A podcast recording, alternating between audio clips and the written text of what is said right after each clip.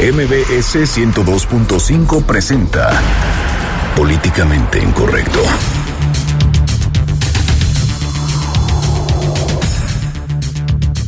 PAN y PRD recaban información para acabar con la corrupción del PRI. Hoy le tocó a Veracruz. Acusan a funcionarios de la sede Sol de utilizar recursos a favor del candidato prista y tienen en la mira a Quintana Roo. En época electoral, todo se vale. Sofía Cruz nos tendrá la información presentada por panistas y perredistas en contra del PRI en Veracruz. Platicaremos también con Fernando Doval, vocero de la alianza PAN-PRD. Mandan, mandan asambleístas carta a Mancera para que le jale las orejas a los encargados del medio ambiente en la Ciudad de México. ¿Alguien ha visto a Tania Müller? En momentos de contingencia no se le encuentra. Y de manteles largos se encuentra Donald Trump. No puede irle mejor. Ha ganado las votaciones en Indiana y Ted Cruz le deja el camino despejado para ser el nominado del Partido Republicano a la presidencia de los Estados Unidos. En Twitter con el hashtag políticamente incorrecto y en mi cuenta personal arroba Juanma estaremos al pendiente de todos sus comentarios. Y en estos momentos lanzamos la pregunta de esta noche. ¿Teme a que Donald Trump llegue a la Casa Blanca? Y hoy, en Por eso seguimos como seguimos, Fernando Canek nos presenta el himno del conductor frustrado. Bienvenidos, esto es Políticamente Incorrecto. Estás a punto de entrar a una zona de polémica y controversia. Una zona de discusiones álgidas y análisis mordaz. Estás entrando al terreno de políticamente incorrecto. Entra bajo tu propio riesgo.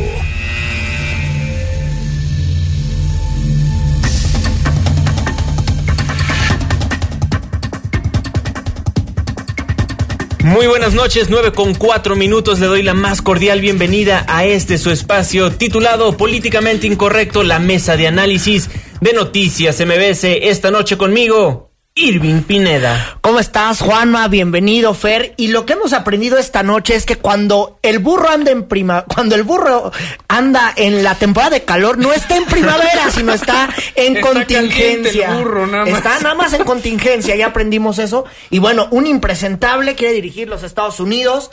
Ustedes van a platicar de eso muy bien porque yo no le voy a dedicar más de 20 segundos a este sujeto que me parece ¿Cómo? ah, si se acaba más- el mundo y no te vas a meter a la discusión. No se pasa baja, nada. se baja del barco el señor Ted Cruz. Prácticamente le deja abierto el camino a Donald Trump, pero todavía hay uno. Pues sí, está este, Kasich. Kasich. Kasich. Sí. Todavía Eh, está Kasich. Fernando Canek, muy buenas noches. Muy buenas noches, querido auditorio. Ahora sí ya estoy en cuerpo presente. Ayer no pude estar y me llené de tristeza y melancolía, pero hoy ya estoy con ustedes. Fer, decían que te había seguido la fiesta en Twitter. Eh, de- ¿Pero cuál? Pues no sé cuál. de todas? Algunos me fui a dicen que una Acapulco. fiesta. Me fui a Acapulco a ver si seguía la balacera. Híjole. bueno, pues amigos, hoy en Políticamente Incorrecto no queda más que empezar el programa advirtiéndoles a todos ustedes que mañana, mañana no circularán los vehículos con engomado rojo y azul con terminación 3, 4, 9, 0, holograma 1, 2, 0 y doble 0. No, hombre, puras buenas noticias das. No, hombre, pues es que bueno, Yo le tenemos que, no avisar al público. ¿eh? Yo, la verdad, lo que están sufriendo los conductores de esta ciudad, no se lo deseo a nadie, y más porque las medidas que se están tomando no están siendo efectivas. Y se los dijimos todos los que no somos expertos ambientales. Entonces, Eso es lo que impresiona más, ¿no? Que Bueno, las medidas no funcionan o qué está pasando. Es que yo no sé si no funcionan las medidas. Yo escuchaba hace rato a Martín Lacayo, que es el titular de la Comisión Ambiental de la Megalópolis, que él andaba diciendo que es tanto el calor que está haciendo eh, en la Ciudad de México y en la zona conurbada, eh, es decir, en esta famosa megalópolis, que es tanta la temperatura que ha estado aumente y aumente, que por eso es que no, aunque haya un doble hoy no aunque un hoy no circula para todos aunado al doble hoy no circula hay una bronquísima porque no pueden reducir eh, ahora sí que la, la contaminación o los niveles de ozono en el aire, también hay que decirlo que pues sí, los de las motos tampoco mañana van a circular y a que como nos encanta andar dando muy buenas noticias, mañana también algunas motos no circulan, no son todas, pero son algunas porque fíjate que hace rato estaba yo en una comida y uno de mis amigos decía, es que yo me compré una moto porque yo sí Precisamente para eso, claro. Y decía, ay amigo, pues déjame informarte que también las motos pues mañana no circulan. Sí. Se les está aplicando. Y el, transporte público sigue en las mismas condiciones que siempre. las medidas del nuevo reglamento de tránsito. Es que es precisamente eso, ¿no? Estaba platicando con el taxista que me trajo aquí a MBS y me decía que le molesta mucho que, que vea los camiones la cantidad de humo que sacan y esos no son las personas a las que multan, ¿no? Es al ciudadano común y corriente que tiene su coche nuevo y de todas maneras no circula. Oye, y cuando uno anda viendo que estos, que estos camiones eh, de los gobiernos, porque si es del gobierno mexiquense y del gobierno capitalino, bueno, echan así un humo, el color más oscuro que pueda haber en la vida. Echan ese humo y nadie los detiene. O sea, pues la placa de quién tienen estos buenos amigos. Pues mira, hablando de placas para nuestros amigos motociclistas, las placas que no circulan son las que tienen terminación 3, 4, 9 y 0. Otro que, da buenas noticias. Otra, otra muy bonita noticia. Oye, y sobre este asunto, el jefe de gobierno capitalino, Miguel Ángel Mancera, pues habló esta mañana de de qué onda, qué va a pasar con el hoy no circula. Él por lo pronto dijo que está negociando para que la gasolina y con la canacar, para que algunos, bueno, pues alimentos y todo esto, se puedan dejar en la noche y ya no estén estorbando estos camiones de carga y estos camiones de gasolina, eh, pues al mediodía, porque sí ocasionan un caos vial eh, severo. Y vamos a escuchar a Miguel Ángel Mancera. Hablamos con Canacar y estamos trabajando en las rutas y en el abasto nocturno en la Ciudad de México. Y estamos hablando con Pemex para que a su vez el eh, Pemex pueda hablar con su sindicato y con la red de distribución a fin de que se pudiera hacer el suministro nocturno de las estaciones de servicio. Eso es lo que se está negociando, todavía no hay nada seguro y es que la norma, eh, la nueva norma del hoy no circula, bueno, pues ya estará concluida por ahí del 29 de mayo y a los gobernadores se prevé que pues tengan conocimiento de esta el 25 de mayo. Va a haber una reunión con esta, la Comisión Ambiental de la Megalópolis y en más malas noticias, bueno, pues si usted tiene un permiso y acaba de comprar un auto nuevo, así que le salió carísimo y se está quedando sin comer, bueno, tampoco mañana circula.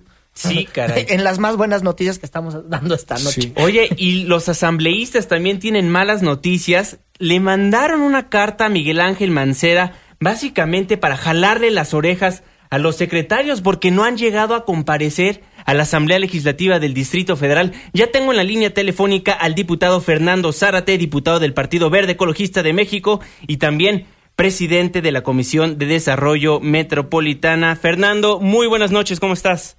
Juan Manuel Irving, un placer estar con ustedes en este programa. Muchísima suerte, pero sobre todo con mucha inteligencia y talento. Yo sé que van a eh, crear opinión en el Distrito Federal o hoy Ciudad de México. Muchísimas gracias, diputado. Pues los desairaron los secretarios o qué pasó ahí? Bueno, yo más bien creo, yo creo que atinadamente lo has planteado, eh, le hicimos un llamado muy respetuoso al jefe de gobierno, lo voy a explicar de manera cronológica. Número uno, a través de los canales institucionales, ¿ustedes se acuerdan en los años eh, setentas cuando la izquierda era antisistema y que se manifestaba en el gobierno a través de protestas, pero también a través de actos antisistémicos cuando hacían críticas o cuando ellos pensaban que no debería eh, ser la forma de gobernar o algunos actos de gobierno que se tenían que llevar a cabo lo hacían ver en las calles o a través de otras cosas. Bueno, pues eso hace fue hace bastante tiempo, ya no está ocurriendo ni en el país ni en la ciudad gracias a una serie de reformas, desde la reforma Rey Ceroles Ahora se discute a través del Congreso, se, discute a través de la Asamblea y se hace más vigente que nunca la división de poderes. Por, por algo existe el Poder Ejecutivo, el Poder Legislativo y el Poder Judicial y uno tiene que revisar y vigilar los actos del otro y viceversa para mantener un balance de poder, pero sobre todo para hacer que eh, existan los principios de rendición de cuentas y de transparencia. Fíjate que nosotros pues ya han descrito durante una buena parte del programa el problema de emergencia en la ciudad que tenemos eh, por la contingencia ambiental, pero sobre todo porque no podemos desarrollar nuestra vida, o sea, la limitación del uso del vehículo, de las industrias, a, eh, transporte de mm, alimentos, etcétera. Entonces nosotros solicitamos información de manera muy respetuosa a tres áreas del gobierno que son fundamentales: Secretaría de Ambiente y a la secretaria eh, que encabeza el ramo. Número dos, a la Secretaría de Movilidad y Héctor Serrano. Y número tres, a la Secretaría de Obras y al señor Tungui.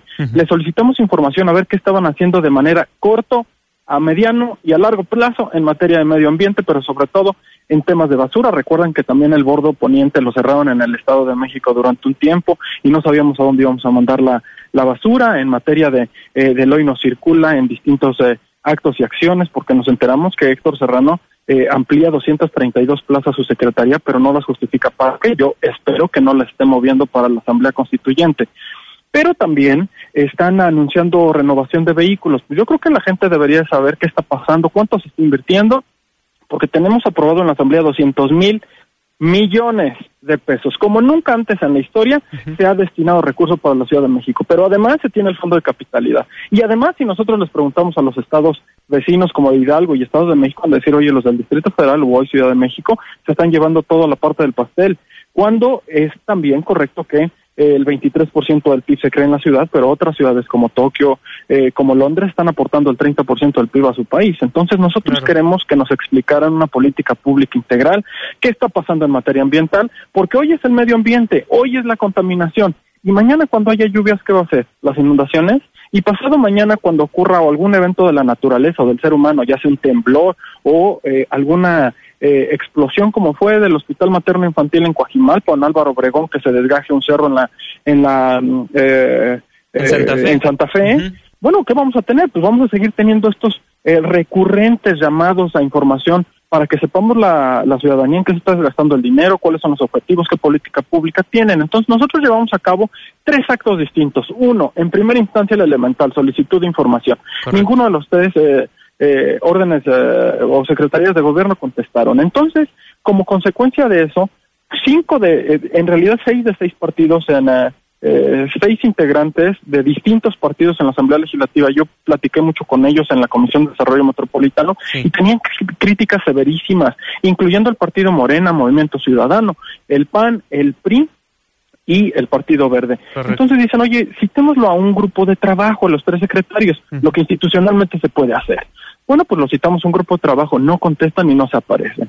En tercer lugar, bueno, ya que habíamos agotado dos anteriores, los llamamos a comparecer. Y la comparecencia es el acto puro, elemental, político por el cual nosotros podemos llamar a los funcionarios y decirle, oye, ¿qué está pasando? De manera coordinada, con respeto, porque además al final del día lo que necesitamos son gobernantes fuertes, gobernantes sólidos, gobernantes que estemos que estén mejorando la ciudadanía, nada más que un apoyo a nuestro jefe de gobierno. ¿Quién quiere que se caiga un jefe de gobierno o que no esté en condiciones de gobierno sólidas, fuertes para que ayude a la población? Nadie.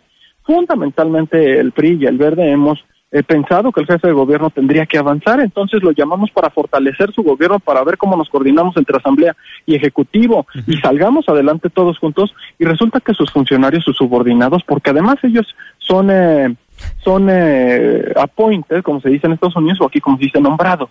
No son como los representantes populares que nosotros somos electos eh, en la gente y por la voluntad. Hay muchos que, por supuesto, que nos eh, estamos deslegitimados, etcétera, pero la realidad es que el voto popular elige a estos representantes. Los llamamos a comparecer y estos tres representantes dicen, no voy. Sí. Fernando, te saluda Irving Pineda.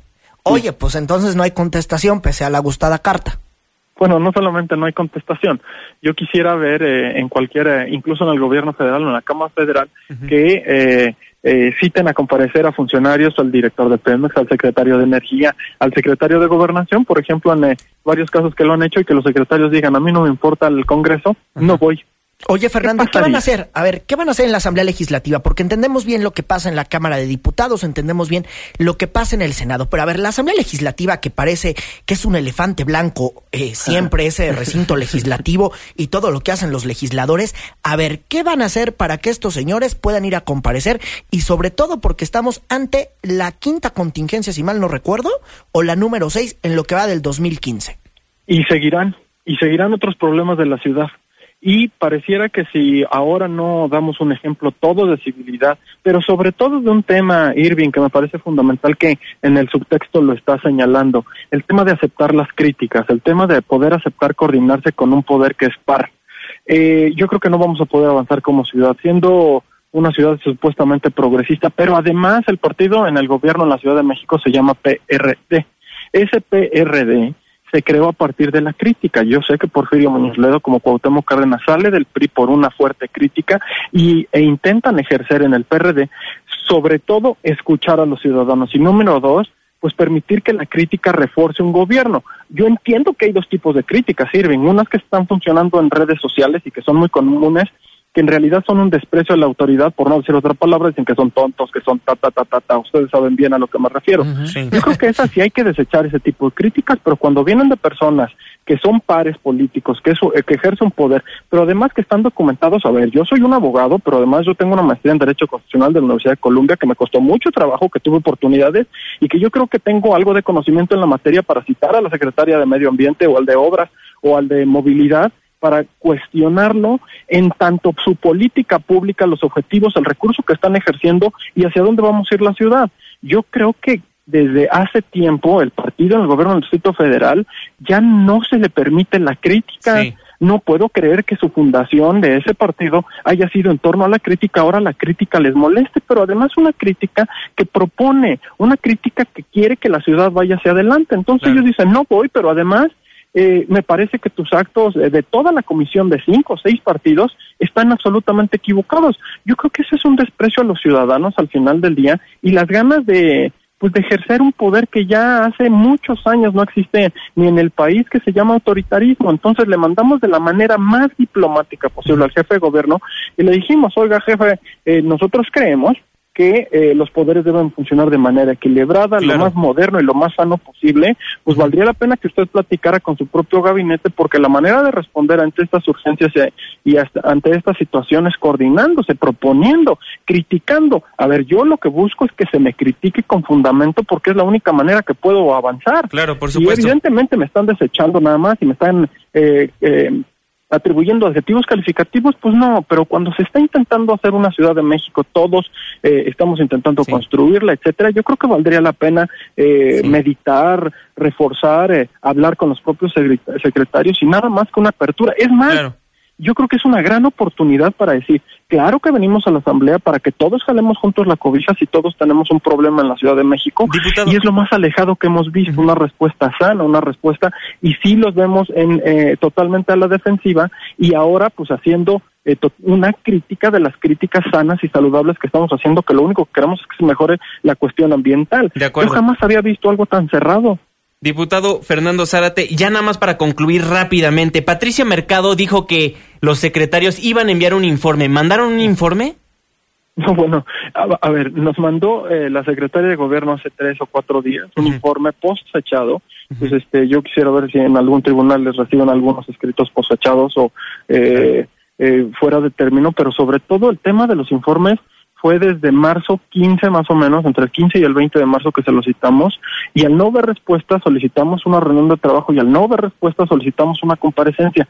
Ya no estamos en el tema de los informes, ya estamos en el tema de la comparecencia, pero ahora para valorar dos cosas, si ellos están dispuestos a construir con una asamblea eh, moderna, una asamblea que entiende que la ciudadanía en junio de 2015 votó por varios partidos políticos y que hay una verdadera competencia, pero también una verdadera contrapeso de poder y verdadera rendición de cuentas, o ellos pretenden regresar a la fase 1. Yo no entiendo cómo quieren cumplir ahora con un informe cuando la ciudadanía está pidiendo comparecencias fuertes, pero sobre todo saber hacia adelante. Yo creo que un informe de dos hojas que mandaron, dos hojas y un párrafo, eh, atendiendo a criterios no propios eh, de una verdadera rendición de cuentas y contrapeso, satisfaga a seis partidos políticos. Yo soy el presidente, no soy el que decido, yo modero el debate, yo propongo y los eh, cinco de seis partidos, el único que, que ha ausentado y que no ha estado presente es el PRD. Bueno, pues yo creo que desde 1997 que el PRI perdió la mayoría en la Cámara de Diputados, entendió que debía haber contrapesos, críticas y, y, y, aprendió a tolerar eso, pero además a reformarse. no entiendo por qué en la ciudad no está pasando eso, porque al final del día, si se aprieta demasiado va a haber partidos políticos bien cargados a la izquierda y bien cargados a, a una forma eh, más fuerte de pensamiento que los van a estar traduciendo en la calle. Y la verdad es que nosotros no queremos eso, nosotros queremos que se debata. y que en el área del debate y democrático ganemos o perdamos o reformemos o nos modifiquemos la forma de pensar. Pero si no pensamos eso en la Ciudad de México, ¿a dónde vamos a llegar? Claro, por supuesto, diputado del Partido Verde Ecologista, Fernando Zárate, muchísimas gracias por estar en Políticamente Incorrecto, los micrófonos siempre abiertos y seguimos esta conversación más adelante. Muchísimas gracias. Gracias a ustedes. Muy buenas noches. Muy buenas. Pues, ahí las palabras de, Fernando está Zárate bien enojado, muy Fernando enojado. Zárate. Creo que ahí. abordó todo el tema de una manera muy clara, ¿no? Sí, Porque sí, yo sí, también. definitivamente. eh, Y dejó muy en No, claro... hombre, ya lo vamos a invitar a conducir este spa. Con esos minutos ¿Sabes ya va a venir aquí a dejó muy en claro por qué seguimos como seguimos y por eso seguimos, como, seguimos, ¿verdad, Qué- Fernando? Qué, maravillosa manera de entrar con el segmento. Entonces, pues no me queda más, querido amigo automovilista, que simpatizarme con usted, aunque yo no maneje, con el siguiente segmento. Aquí, por eso seguimos como seguimos. Mi amorcito, ¿qué tienes? Te noto cabizbajo, taciturno y veleidoso. Nada, mujer. Otra vez me tuve que ir en metro. Ay, pobrecito. Sí. Sí. Tuve que transbordar en Pantitlán en hora pico.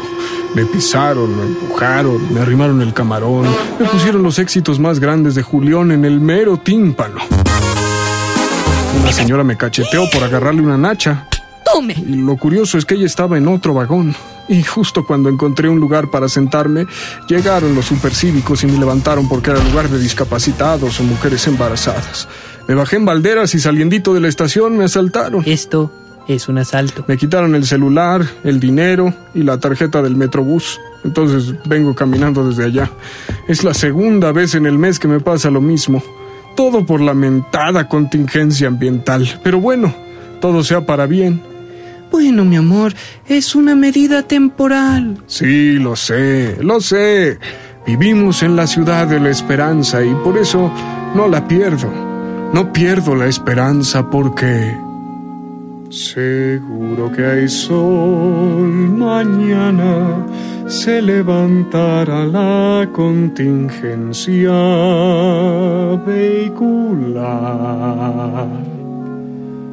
Saldré a manejar mañana, que levanten ya la fase 1, por favor.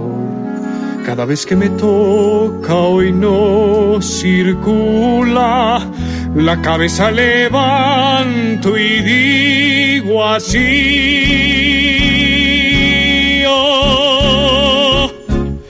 Saldré a manejar mañana. Hoy me voy en metro en pecero y ya no hay tos. Mañana lo espero, mañana me falta un día para circular. Ay, gordito, no te preocupes. Mira, lo que no mata se queda flotando en el aire y ahonda la contingencia. Tú no te preocupes. ¿Segura que no nos podemos comprar otro coche para alternar los días que no circulo? Ay, bueno, mi amor, está bien. Vamos a hacerlo. Por eso te quiero, por frívolo e inconsciente. Cada vez que me toca hoy no circula, la cabeza levanto y digo así.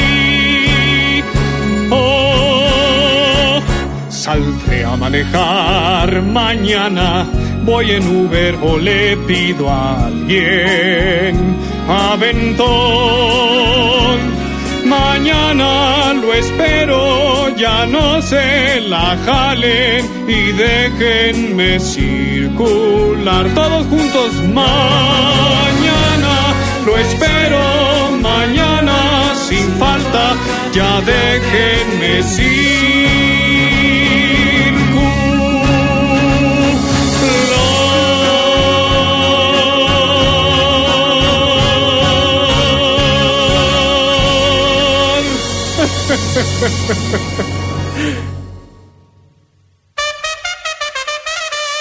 Vamos a poner un amparo a España y regresamos a Políticamente Incorrecto.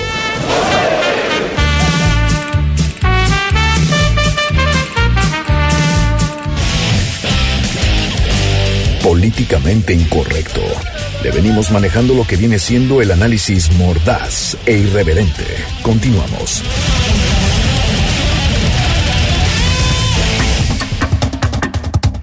Nueve con 27 minutos. Muchísimas gracias por seguir acompañándonos en esta su mesa de análisis titulada Políticamente Incorrecto. Llueve el Twitter, Fernando Canek. Exactamente, tenemos ahí varios tuitazos que, que atender.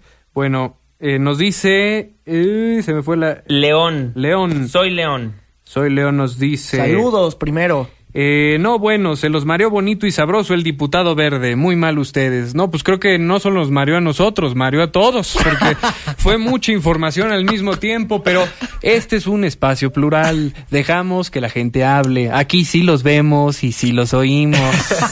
No, y, y decirle a, a León que, que lo que nos estaba mencionando el diputado es para beneficio de todos, no es que nos esté mareando.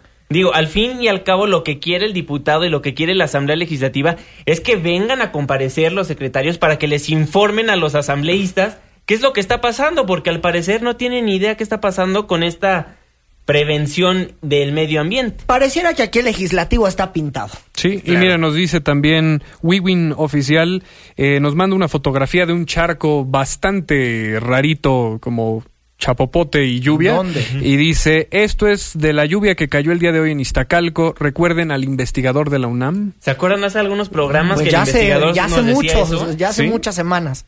Oye, también nos están preguntando en Twitter eh, sobre la ley antimemes. Al rato les vamos a contar de esa gustada ley y de esas gustadas puntadas. Y también al 51661025. Así es. Habló David Morín de la delegación Xochimilco. Él dice que tiene más de dos semanas que no está funcionando la alberca del Deportivo Xochimilco. Dice, hemos hecho todos los pagos correspondientes. Díganle al delegado que haga algo, por favor. Oiga, don delegado, si mal no recuerdo es de Morena. Écheles una mano, por favor, ¿no? Es Abelino, se llama Abelino. Abelino, también Omar Cadena muy preocupado por la contingencia ambiental. Dice, ¿por qué no dice nada de los plantones y marchas que hacen mucho tráfico y genera más contaminación? También un punto importante. Bueno, es que son tantas cosas que convergen en esta ciudad Pero que además pues, lo hemos platicado tantas veces en pues las sí, marchas. eso sí. No, hombre, pero tus legisladores no quieren, Omar. Tú ni te preocupes, ellos no tienen ganas. Pero también importante decirle, Omar, que la gente que va a estar en el constituyente está tomando eso muy en cuenta. A ver si es cierto, porque ya ve que ahora en el constituyente quieren meter todo, cuando pues una constitución son los lineamientos generales de algo, ¿no? Exactamente. No, ahora hasta la ley secundaria la quieren hacer constitución, imagínense cómo va a estar. Oigan, ¿ustedes saben qué tienen en común el señor Ted Cruz, Marco Rubio, Ben Carson, Jeb Bush, Jim Gilmore, Chris Christie, Carly Fiorioni, Rick Fiorina. Fiorina, Rand Paul y Mike Huckabee? que todos odian a Trump. Que todos odian a Trump Mira, porque Trump venció absolutamente a todos los candidatos republicanos. Pues sí, y los que lo dudaban han quedado con la lengua mordida y el ojo cuadrado, y el futuro del mundo es de preocuparse. Claro.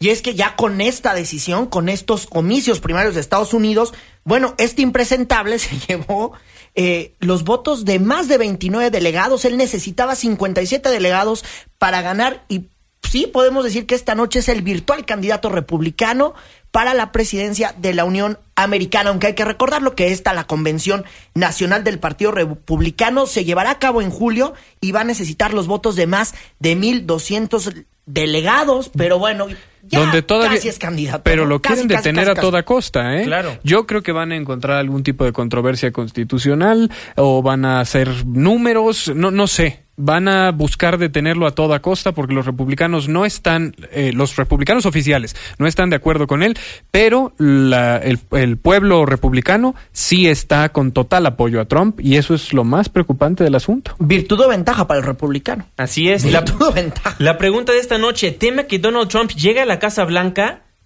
Todas las opciones fueron sí, nada más que le cambiamos un poco. 17% dice el sí sólido, 33% dice dudo que llegue, otro 33% dice mucho, 17% no lo dejan.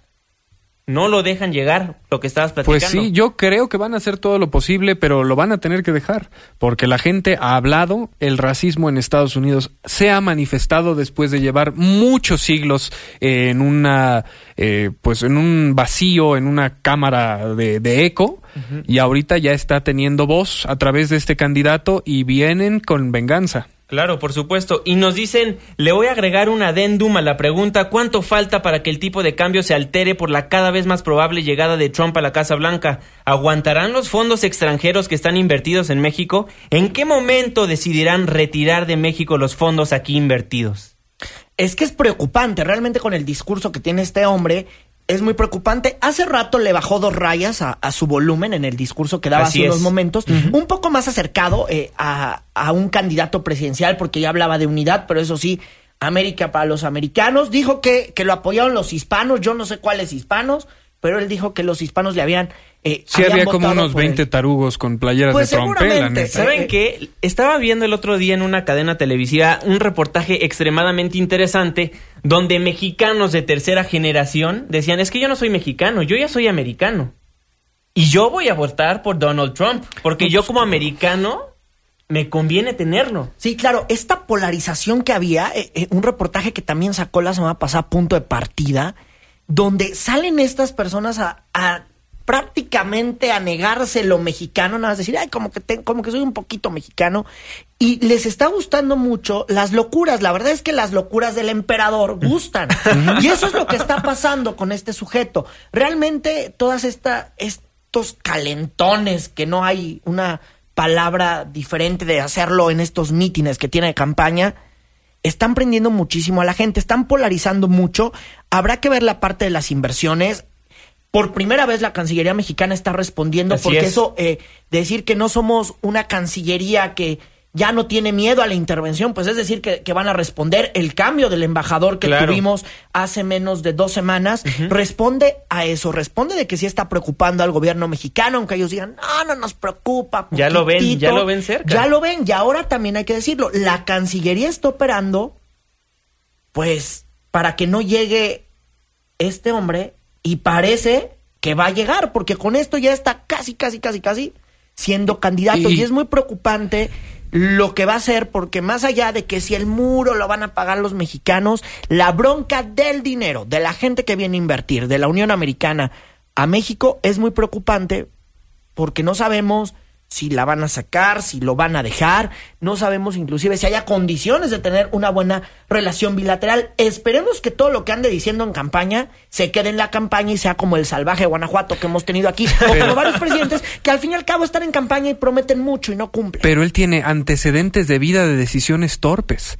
Es un billonario de puro milagro por la lana que le heredó su papá y porque gracias a las, los pequeños fraudes que ha hecho de manera legal, Claro. este, ha conservado su fortuna. Entonces no podemos dudar del carácter y de la constancia que tiene este personaje. Y lo peor del asunto, los demócratas a mí me decepcionaron escogiendo a doña Hilaria porque no no da el ancho, la va a hacer pedazos. Es un hombre que juega feo, que es tramposo, que utiliza mano negra y que no tiene miedo a insultar. Y ella trata de ser muy cauta, muy protocolaria, pero es fría y tiene muy poca credibilidad. Entonces, esos debates nos deberán tener a todos al filo del asiento, esperando que el mundo no se acabe en este. en Es que este sí da miedo, periodo. sí da miedo y da miedo pensar que alguien tan radical llega al poder. Como bien lo decía Irving, en el discurso que acaba de, de- de tener Donald Trump al saber que Ted Cruz se baja del barco, ya está mucho más moderado. Y porque Y lo sabe rodearon que lo de tiene que mujeres, ser. además. Todas las mujeres de su familia ahí expuestas para que se vea que él es incluyente y que Claro. tiene eh, una, una altura de miras, ¿no? Pero Sí, claro. No, y sobre todo los acuerdos comerciales. Preocupa muchísimo a los empresarios los acuerdos comerciales, porque eh, se ha manejado mal información al interior de la campaña republicana, se ha dicho eh, a los periodistas que toquen el tema del TLC que hay con México, que lo ataquen. Entonces, si piden que, si el Partido Republicano o el equipo de campaña pide que ataquen al TLC, bueno, Sí. pues significa que por ahí eh, van mal las cosas. Claro, y como nos lo decían anteriormente, ¿en qué momento decidirán retirar de México los fondos aquí invertidos como precaución ante las medidas anunciadas por Trump contra México? Sí da miedo saber que gran parte de nuestra inversión se puede ir si llega este señor. Pues totalmente. Es, el- no solo si, si llega, o sea, va, va a haber una gran eh, especulación durante todo este periodo, hasta las Y que elecciones. todavía es larguísimo, Que todavía es larguísimo y que va a variar, van a variar los mercados de una manera mm, pues muy interesante y no sabemos cómo van a estar los mercados en China. O sea, van, van a haber muchos Claro. factores económicos de los cuales no voy a entrar en detalles porque no tengo el background para hacerlo. Sí. Pero de todos modos, pues la preocupación sí está ahí. Pues Oye, bueno. y del frente de Hillary Clinton, pues bueno, en estos momentos ella ventaja ante Bernie Sanders por un margen amplísimo. Tiene 2.165 delegados. Sí, ya sería muy difícil que Bernie Sanders quede como candidato eh, demócrata. En Twitter sigue la conversación, nos dice Darth Carl, qué miedo que llegue Trump en el 5166125. Estamos recibiendo absolutamente todos sus comentarios. Vamos a un corte comercial, pero no se vaya, porque al regresar le contamos cómo el PAN y el PRD exhibieron compra de votos en Veracruz. Una pausa, regresamos.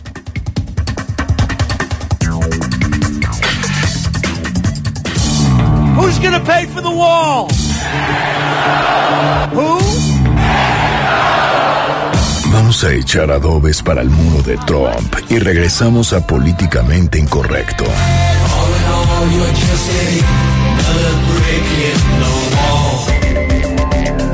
Debate con nosotros en Políticamente Incorrecto. Regresamos.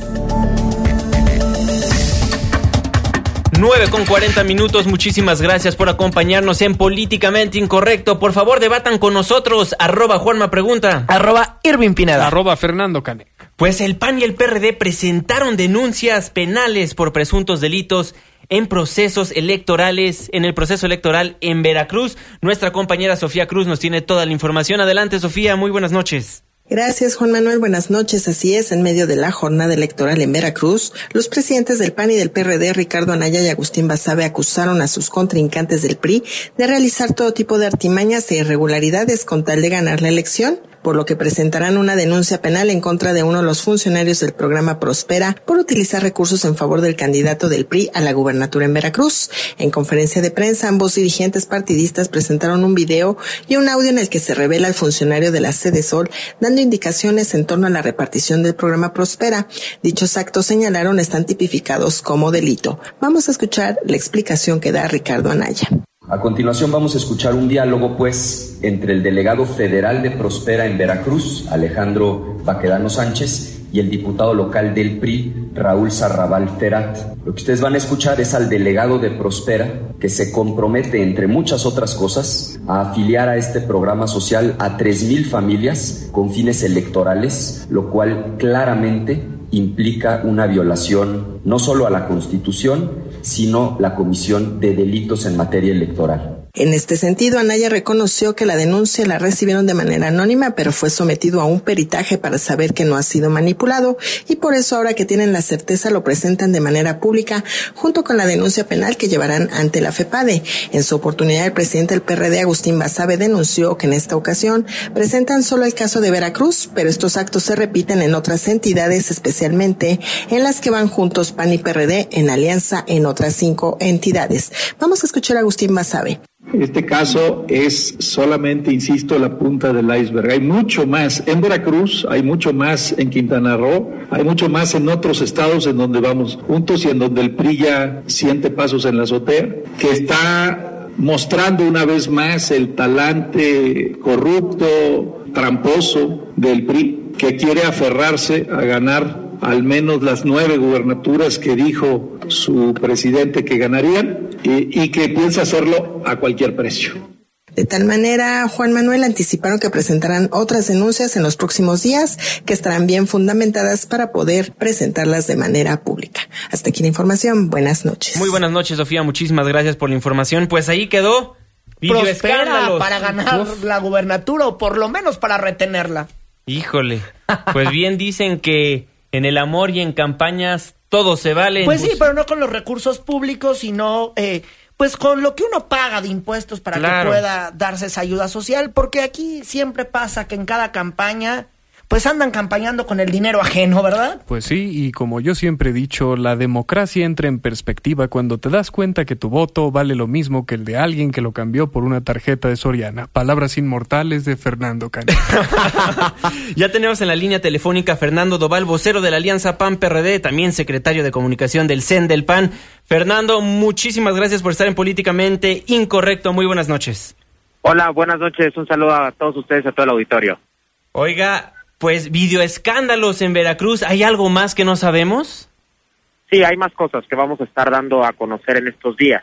Eh, es muy lamentable lo que está pasando. O sea, no solamente vemos a un PRI que desesperado ante la inminencia de su derrota en el tercer estado con más electores del país, que se dedica a hacer una guerra sucia sin precedentes en nuestro país. No solamente estamos viendo eso, sino que también estamos viendo a toda la maquinaria, a toda la estructura del gobierno federal interviniendo electoralmente en Veracruz. Y esto no lo decimos de oídas, no lo decimos de memoria, lo probamos el día de hoy con este audio que hoy presentaron eh, el presidente nacional del PAN, Ricardo Anaya, y el presidente nacional del PRD, Agustín Basabe, donde se demuestra que el programa Prospera en Veracruz está siendo utilizado electoralmente, primero afiliando de manera ilegal, completamente ilegal a personas que no cumplen con los requisitos, que no cumplen con los criterios poblacionales, que no cumplen con las reglas de operación, después a esas personas apapachándolas, como así dijo textualmente el delegado de Prospera en Veracruz, Alejandro Baquedano, para después llevarlas a votar y montar oficinas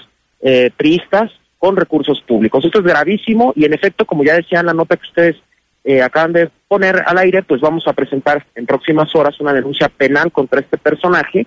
Eh, exigimos su inmediata destitución y también de la coordinadora nacional del programa Prospera, eh, porque desgraciadamente vemos que el PRI de siempre, el PRI que todos conocemos, sigue utilizando los programas sociales para manipular electoralmente los resultados de una elección. Fernando, te saluda Irving Pineda. Oye, a ver, en esta misma conferencia de medios los dirigentes nacionales pedían más seguridad para sus candidatos. ¿Es por amenazas de la delincuencia organizada o por amenazas del gobierno de ese estado? Hola Irving, buenas noches. Pues mira, yo creo que son las dos cosas, pero en Veracruz concretamente hemos visto a un gobierno estatal que a través de su policía estatal, policía que por cierto ha estado involucrada en casos tan lamentables como la desaparición de estos jóvenes hace algunas semanas, ¿no? En Tierra Blanca, eh, también ha estado amenazando a los alcaldes del PAN y del PRD.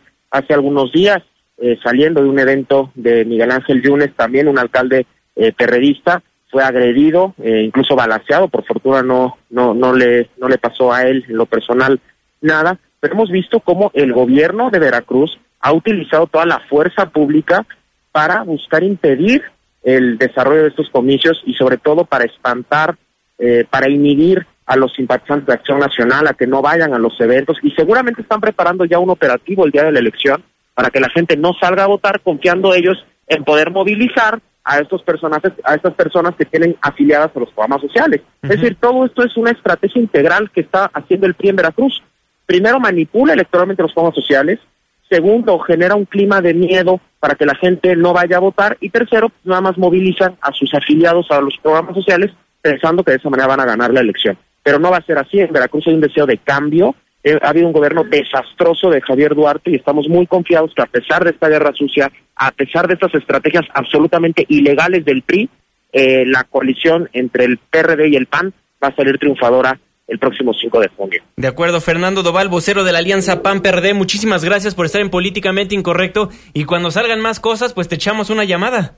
Claro que sí, con muchísimo gusto. Muchas gracias a ustedes y un saludo a todo el auditorio. Muy buenas noches. Muy buenas noches, Fernando. Pues, ¿qué les decimos? Video escándalos, dice que hay más cosas, ya veremos qué presentan. Están yendo con todo. Bueno, es que se habla inclusive que además, bueno, de la compra de votos, bueno, hay algunos audio escándalos de funcionarios del gobierno estatal que están ahí hablando de, pues échale un cero más, lleva la despensa a tal lado y esas cosas que ustedes saben que en campañas no pasa, nunca pasan esas Pero además realmente nos sorprenden lo que lo, todo lo que se está encontrando. Pues prácticamente no teníamos las evidencias, pero es de esas cosas que sabes que son verdad.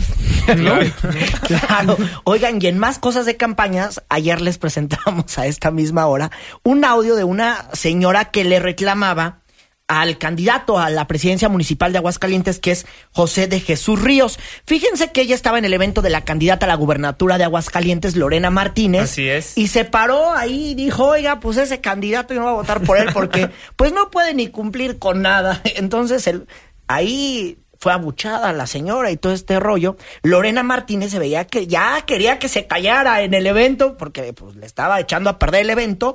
Y resulta que ya hoy Lorena Martínez ofreció una conferencia de medios y pues tuve que hacer lo que hace todo candidato en campaña, que es disculparse. Vamos a escuchar.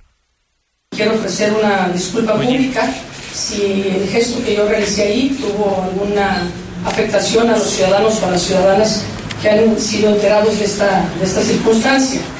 Fue una reacción seguramente producto de la sorpresa que me provocó a mí Pues sí, Bueno. vaya sorpresa que le provocó. Les juro que no lo vuelvo a hacer.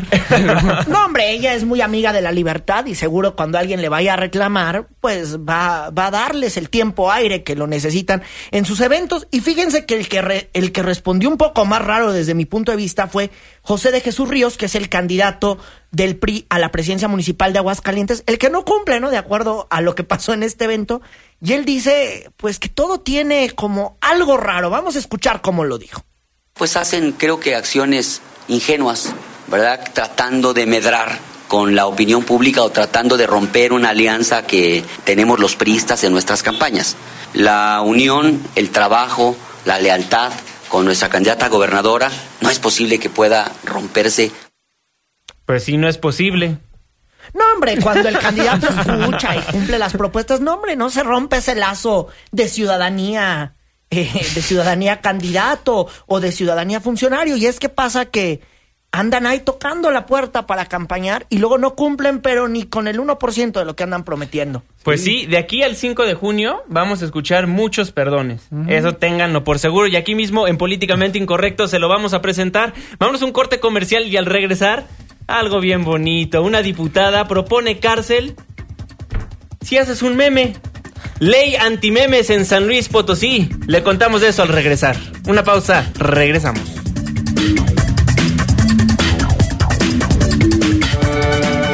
Vamos a echar una firma a la OCTE y regresamos a Políticamente Incorrecto. Síguenos en Twitter en arroba Juanma Pregunta. Regresamos. Estamos de vuelta en Políticamente Incorrecto cuando son las 9 con 53 minutos. ¿Usted le gusta ver memes? ¿A usted le gusta compartir esas caricaturas por el WhatsApp o por el Face? Pues en San Luis Potosí a una diputada no le agrada mucho la idea y propuso una ley antimemes. Y no solo eso, propone cárcel. Claro, es la diputada del PRI, Marta Horta, quien presentará ante eh, los diputados de San Luis Potosí una iniciativa que pretende penalizar con una pena que va de dos a casi cinco años de cárcel y una multa hasta de casi 500 salarios mínimos a quien difunda imágenes lesivas o que humillen en Internet. Es decir, busca castigar a quienes eh, pues difundan los memes. Dice que ella dice que es por defender y para evitar el bullying y varias cosas. sí. La verdad es que en redes sociales lo han tomado muy, muy mal lo que, lo que está haciendo la diputada, no Marta, ¿no? Pues no, Marta, no memes, por favor. Lo que es tener chet en la cabeza, oye, porque ya había un antecedente previo que creo que porque no ve memes esta señora no se enteró, pero la eh, también la iniciativa de, de Selma Gómez, no sé si se acuerdan, que también Sí, en fue Sinaloa, otra- ¿no? en Sinaloa, bueno, no, en Sonora. Sonora, creo. Sonora. Sonora, que le llovió también a esta otra legisladora por proponer semejante tarugada. Es coartar la libertad de expresión, pero además el meme es la forma más democrática de la comedia. Claro. Es la forma en la que la gente eh, expresa su opinión creativa y, y- y rápidamente. Entonces, que lo quieran coartar me parece detestable. Y, y fíjate que está, bueno, en esta iniciativa que, que está presentando, que no nos la ha mandado, la verdad es que... eh, Que no di- la mande, ella- que, que ella la dice- meta en el cajón o que le haga rollito y, y la ponga en el bote de Ella basura. dice que la, que la va a mandar doña Marta, no, no, no molesten a doña Marta. Entonces dice, ella la va a mandar y pretende reformar el artículo 187. Ya leyendo pa- parte de este contenido, dice, cuando el delito sea cometido por una persona cercana o este huya a un estado, eh, bueno, aumenta la pena, la víctima fuese menor de edad, eh, son las penas privativas de la libertad. Entonces, doña Marta, hace rato se la Sí se entiende eso, sí se entiende eso. ¿Qué? No, Digo, Juanma, pero a ver, cuando no, quieres empezar a limitar algo, No, es no es porque ya tienes la censura ahí. Claro. Y ¿Cuál doña es? Marta, esta, esta prócer del prismo mexicano, pues no, no va con márgenes de libertad, la neta no O tiene sea, ganas. Mira, el Marta, meme no va a cambiar la opinión que tenemos de la señora y de las otras personas a las que les hacemos memes. Es una forma Mira. de verter una opinión. Entonces, por ejemplo, hace rato le preguntan a doña Marta, oiga, doña Marta, pues role la iniciativa acá en Twitter. Y resulta que doña Marta dice, le contesta a un tuitero, arroba Vicente bajo Galvez, dice, déjeme llegar a mi casa y se lo envío. ¿Qué onda con doña Marta? No nos quiere contar nada. Oye, pero ¿qué te parece si platicamos con Marta Ortiz Rodríguez, diputada casa, en San Luis doña Potosí, Marta. para que nos cuente a profundidad por qué se propone esta ya llamada ley antimemes? Doña Marta, muy buenas noches, ¿cómo está? Fíjate que de entrada, y muchas gracias por la oportunidad, eh, si se remiten a la iniciativa, de ninguna manera hablamos de memes. Yo te platico un poco. Hablamos eh, incluso solamente de imágenes íntimas de mujeres u hombres, lo conocido como sexting, pero que no se puede poner como tal en una iniciativa, y de las imágenes que dañan a niños, niñas y personas con discapacidad, conocido como ciberbullying, y que tú y muchos saben que muchos chicos o muchas niñas y niños han incurrido en situaciones que se hacen daño y hemos tenido casos recientes de niños que han se han suicidado porque no soportan este acoso que antes a- al menos a mí no sé a ti porque tú eres mucho más joven les pasaba que en la escuela lo que le llamaban carrilla y que ahora lo conocemos como acoso o bullying se quedaba ahí en la escuela. Hoy en día tú y yo sabemos que este sigue a los niños niñas y adolescentes y personas este que tienen alguna discapacidad hasta su casa o hasta donde estén y que incluso lo que abordo en este tema es que se incrementen las penas porque si bien es cierto el sistema acusatorio penal que está vigente y que entrará en- en vigor en junio en todo el país habla de la reducción de las penas también es cierto que tratándose de temas donde se transgrede y se daña la integridad física, perdón, emocional, sexual o psicológica con imágenes que se cuelgan en la red y o que permanecen en la nube o en dispositivos, pues el resarcimiento del daño es más difícil. De Por Doña Marta, nos está cuando lo publicaron, publicaron que eran me- an- memes, pero de ninguna manera abordamos ese tema. Estoy hablando exclusivamente de aquellas imágenes que dañan la integridad física, emocional y sexual de personas en estado de vulnerabilidad. Doña Marta, antes de que se me acabe el tiempo, ¿qué opina usted de los memes? No, yo estoy de acuerdo. ¿Le gusta? De hecho, el día de mañana agradeceré a todas las personas que se tomaron el, el tiempo de realizar los memes, porque sé que tienen, se tiene, con los dispositivos se hace rapidísimo, pero es un tema que habla de cómo en nuestro país se privilegia la libertad de expresión hoy que la, hoy que la estamos conmemorando y de manera personal yo te digo, pues yo lo agradezco, eso habla de que de alguna manera, bien o mal, están señalando una inconformidad que tienen ellos, pero que, bueno, la invitación sería que lean la ley y que de ninguna manera limitaría yo. Soy una mujer pública que me acoto al escrutinio ciudadano y que estoy de acuerdo en que se mofen de mi persona, porque además es una parte que los mexicanos y las mexicanas utilizamos y que no lo no lo Nada que ver con la ley Fayad que habían presentado en el Senado. lo, lo, lo prohibiría, no estaría dentro de mi parámetro de eh, legislar. Lo que sí es que siempre velaré y por el tema de la integridad física, emocional, sexual y psicológica de aquellas personas que viven alguna situación que denigre a su persona de alguna forma. De acuerdo, pues diputada Marta Horta Rodríguez, muchísimas gracias por tomarnos la comunicación aquí en Políticamente Incorrecto. Muy buenas noches. Hasta luego, un abrazo. Pues ahí nos aclara, nos aclara la diputada Pues hay dos, dos. vinculado Sí. a cuestiones de tipo Mira, sexual. la Esto cosa todo es vinculado a, sí, a- a hablar del espectro que cubre la ley, pero yo agradezco siempre en los momentos en los que la gente se toma la molestia de aclarar estos puntos y cerrar a gente como yo, el, eh, cerrarle a gente como yo el hocico. Claro. Entonces, Ahí estoy, está. eh, lo A ver, yo tengo un punto de vista, parece que no han aprendido nada, parece que cuando quieren regular Internet se está abriendo la puerta para No, empezar es con que- cosas de es que censura. por la eso, neta. ahí digo, Eh, el espectro hay que, hay que discutirlo de, de manera... eh, Parece que doña Marta no aprendió de la ley falla. Eh, pues pareciera eso, ¿no? Aquí, básicamente dice que pues todo lo relacionado a violencia sexual. Nos tenemos que despedir el programa 10 de la noche. Adiós a Muchísimas. Pero gracias. este va a ser tema para otra ocasión. Muchísimas gracias. Esto fue Políticamente Incorrecto.